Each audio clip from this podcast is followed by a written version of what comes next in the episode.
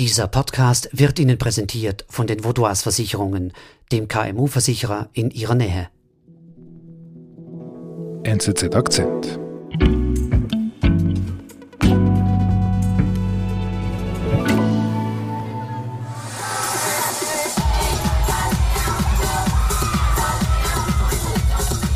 Es ist schön wieder diese Takte zu hören, diesen Rhythmus zu hören, diese Musik irgendwie. Es ist, äh, du löst bei mir richtige Nostalgiegefühle aus.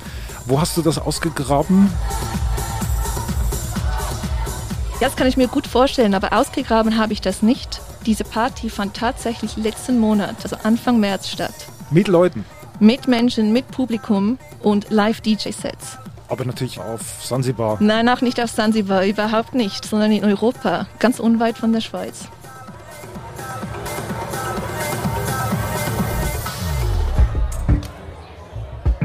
Wie kommt es, dass über 1000 Menschen in einer Halle bei Amsterdam eine große Party feiern? Und das offiziell bewilligt mitten in der Pandemie.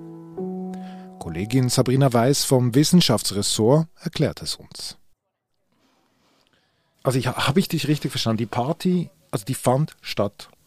Die fand statt und zwar in Amsterdam im sogenannten Zicodome. Das ist eine große Veranstaltungshalle. Und da fand Anfang März eine Testparty statt. Okay. Mit 1300 Leuten. Okay. Die konnten sich sozusagen bewerben für ein Ticket mhm. und es gab da eigentlich einige Konditionen. Hallo. Hallo. Einerseits musste man einen Test im Vorfeld machen mhm. und man musste auch in manchen Fällen noch einen Schnelltest machen, aber das wurde eher willkürlich vorgenommen. Mhm. Und dann, wenn man diese Konditionen eigentlich erfüllt hat, durfte man reingehen. Mhm. Und sie wurden dann eigentlich in einen Bereich reingelassen, aber sobald man in diesem Bereich war, konnte man sich durchmischen, wie man wollte.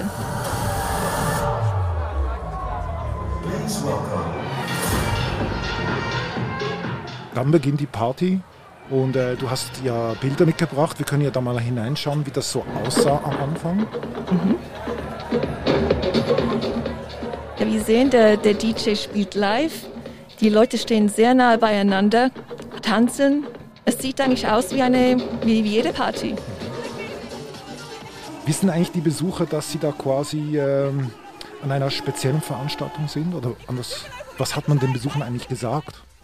Sie wissen das, Sie wissen, dass es in dem Sinne ein wissenschaftliches Experiment ist. Mhm. Aber sobald Sie dort sind, sind Sie eigentlich, ist Ihnen überlassen, wie Sie sich verhalten möchten. Und wer hat das eigentlich organisiert? Naja, ich fand einer von den Dingen, die ich hatte testen wollen. Er heißt Andreas Voss. Er ist Professor für Infektionsprävention an der Radboud Universität in den Niederlanden. Mhm.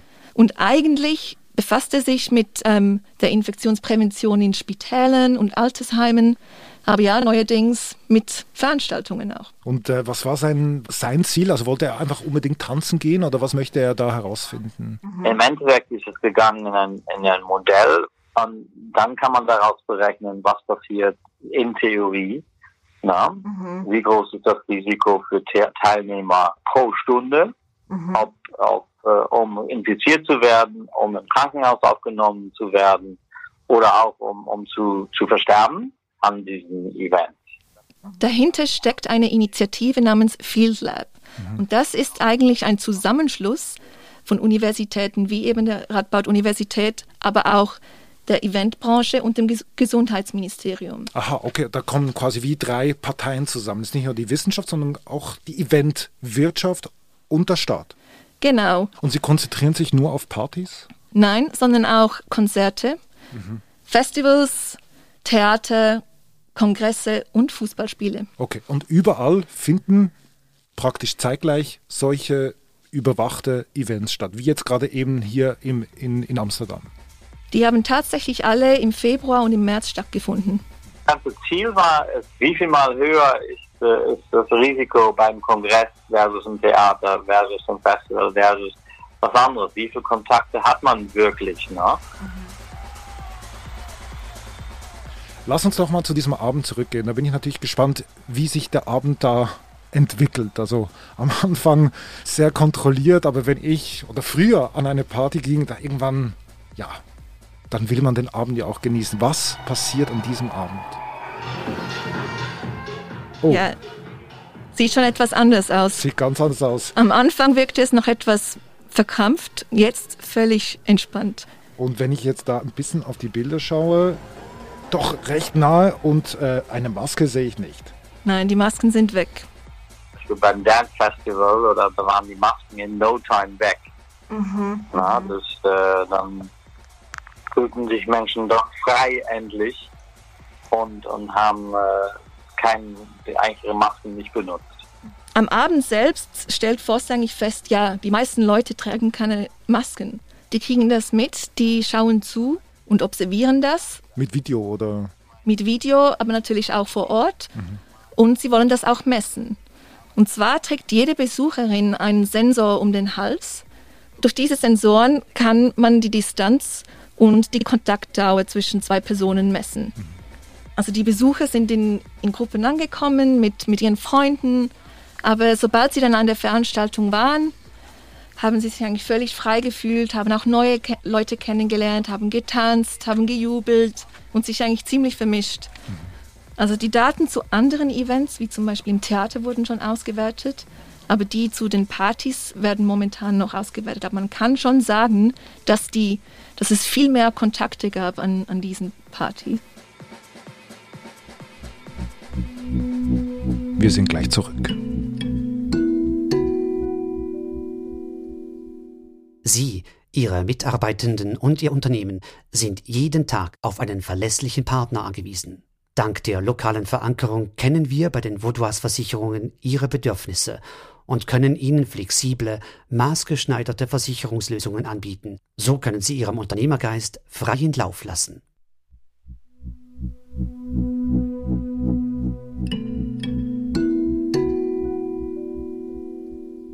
Die Party ging ja irgendwann mal zu Ende, nehme ich jetzt mal an.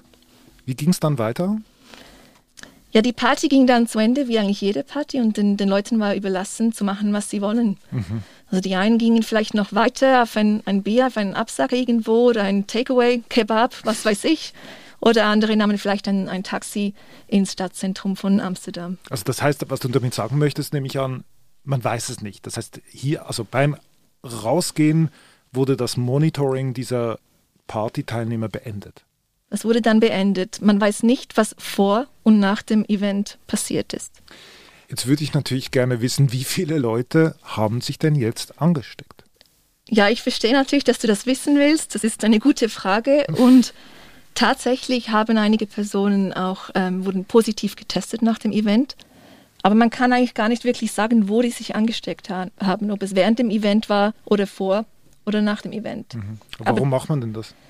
Bei der Studie geht es auch gar nicht darum, das Virus auszuschließen. Man wollte ja nicht wissen, wie sich das Virus in Echtzeit im, in der reellen Welt ähm, verbreitet, weil die Personen wurden ja ohnehin negativ getestet. Das war mhm. ja Kondition. Mhm. Es geht vielmehr darum, das Risiko einer Veranstaltung einzuschätzen anhand der Verhaltensmuster, einfach zu schauen, wie verhalten sie sich natürlich. Aber würde Andreas Voss so eine Party, wie, wie er sie jetzt eigentlich mitorganisiert hat, würde er sie im Moment, Stand jetzt, freigeben? Würde er sagen, das können wir machen? Stand jetzt nicht. Solange wir nicht alle geimpft sind, werden so große Partys und Festivals, wo wir uns nahe kommen und austauschen und die Maske, wie es aussieht, einfach nicht tragen möchten, nicht stattfinden können. Mhm. Sie können stattfinden, aber nur unter einigen Bedingungen und das ist eben zum Beispiel die Testpflicht, mhm. dass man sagt, man darf nur an so eine Party gehen, wenn man, wenn man sich vorher testen lässt. Mhm. Und jetzt hast du vorher gesagt, da wurden die Events ja verglichen. Die Party, das Konzert, die Lesung. Wie gefährlich sind jetzt diese Veranstaltungen im Vergleich? Können da die Wissenschaftler jetzt einen Vergleich ziehen im Verhalten der Leute? Ja, also zum Beispiel im Theater hat man gesehen, dass 98 Prozent der Besucher die Maske getragen haben. Bis zum Schluss. Bis zum Schluss. Im Fußballstadion war, waren es sogar auch 94 Prozent. Mhm. Auch wenn die Stewards manchmal eingreifen mussten und die Leute erinnern mussten. Mhm. Aber die Mehrheit der Besucher haben tatsächlich die Maske getragen, sich nicht wirklich vermischt mit anderen Menschen, die sie nicht kannten und die Distanz eingehalten. Und der erste Typ von Veranstaltungen, ebenso die bestuhlte Veranstaltung, wo die Leute eher ruhig sind und sich nicht so bewegen, da hat man jetzt eine Empfehlung gegeben und gesagt, die, die sind sicher und die kann man während der Pandemie auch ähm, durchführen. Und was machen jetzt die Holländer damit? Also was ziehen jetzt die, die sind ja auch Teil, also die Regierung hat ja da auch mitgemacht bei diesem Test, was machen die jetzt äh, in Zukunft mit, mit diesen Ergebnissen? Die Niederländer, also die Behörden, setzen das um. Die, Entschuldigung, was, die setzen es jetzt bereits um? Ja, absolut. Also wäre das eine rein wissenschaftliche Studie, dann würde man natürlich alle Events durchführen, die Daten auswerten und dann kommunizieren. Aber hier gibt es auch in gewissem Maße Druck von der Wirtschaft, also der Eventbranche und den Behörden, die schnell aufmachen und, und Events wieder durchführen wollen. Die waren ja auch Teil dieser Studie. Genau, das ist ja eine Kollaboration.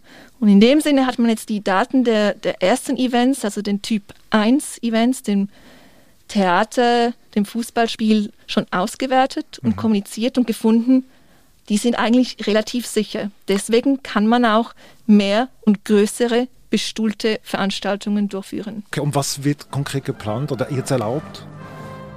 Nächsten Monat findet der Eurovision Song Contest in Rotterdam statt.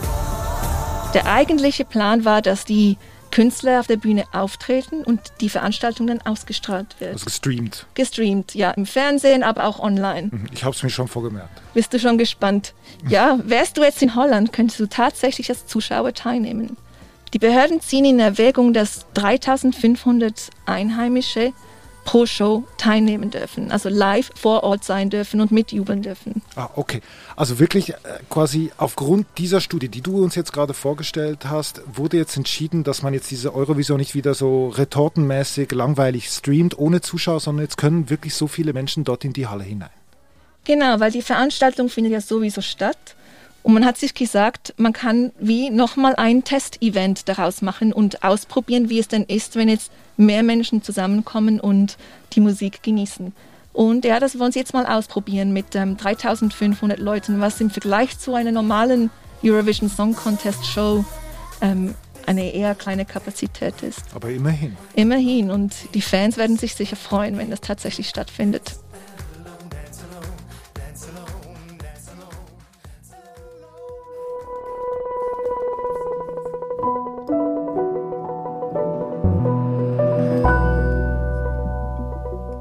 Dann danke vielmals für deinen Besuch bei uns im Studio. Ich bin gespannt, wie sich die Schweiz und Deutschland dann schlagen mit den Zuschauern. Auf jeden Fall vielen Dank, dass du bei uns im Studio warst, in echt und nicht gestreamt. Und äh, ich freue mich auf das nächste Mal. Aber natürlich trotzdem mit Maske. Mit Maske, wie sie es gehört.